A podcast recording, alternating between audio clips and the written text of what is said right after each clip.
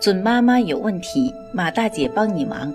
大家晚上好，我是妇产科医生马天平，大家也可以叫我产科马大姐。从事妇产科工作三十余年，一直希望能够为更多的女性朋友排忧解难。感谢大家对我一如既往的支持。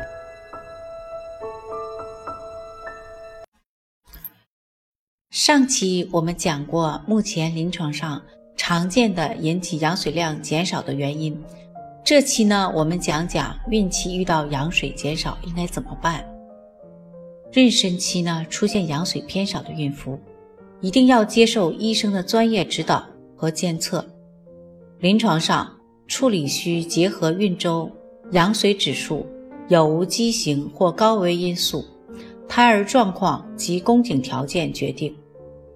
首先需要积极寻找导致羊水量减少的原因，如果有确定原因，应尽量去除病因。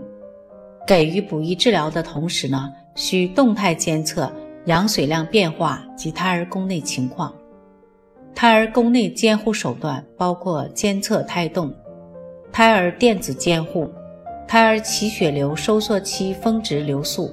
和舒张末期流速比值、胎儿生物物理评分等。临床上，羊水偏少的补液方式包括饮水、静脉输液和宫内输液。宫内输液风险高，临床上并不常用。单纯静脉输液及饮水疗法效果并不理想，临床上通常采用二者联合并加入丹参注射液的方案。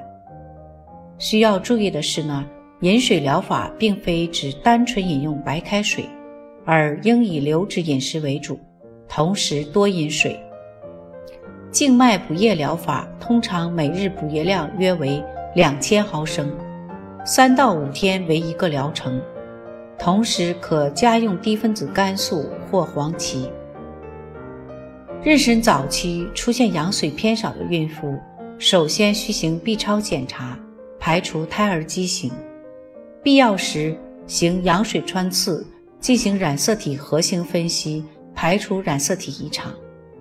一旦发现胎儿畸形或染色体异常，应尽早终止妊娠。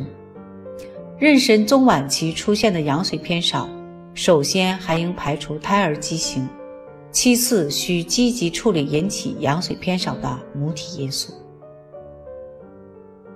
对于妊娠晚期单纯特发性羊水偏少的孕妇，在补液同时需严密监测羊水及胎儿宫内情况，如羊水量动态进行性下降或胎儿宫内监护异常，则需要进一步处理。